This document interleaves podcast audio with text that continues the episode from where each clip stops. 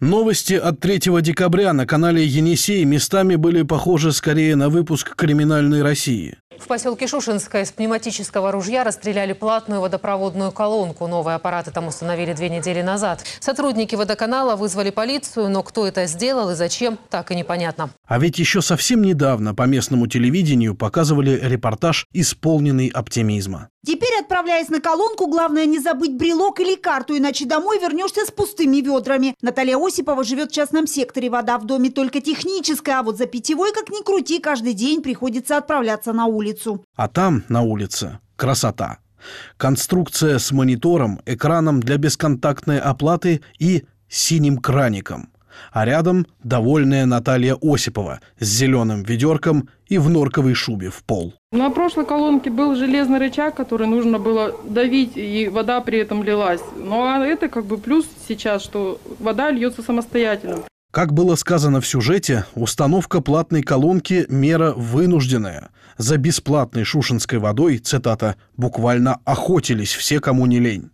Водоканал терпел убытки – это изданию НГС-24 в Шушинском МУП «Водоканал» подтвердили, заявив, что, цитата, «бывало, у нас фуры мыли из этих колонок».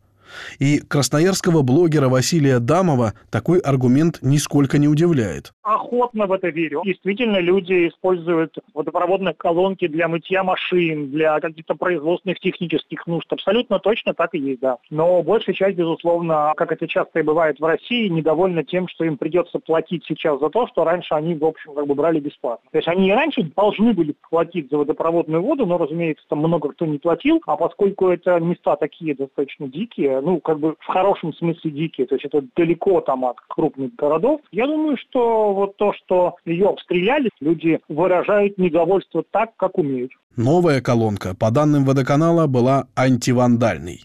Не помогло.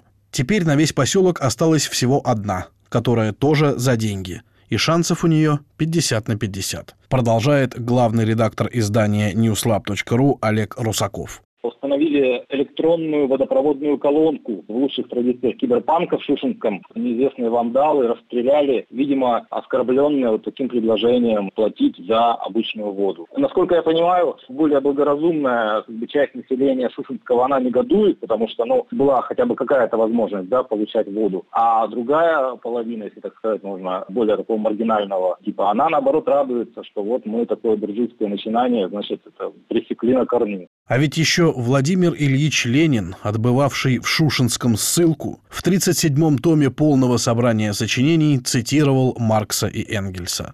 Пролетариат не может просто овладеть готовой, то есть буржуазной государственной машиной и пустить ее в ход для своих целей. Он должен сломать, разбить ее.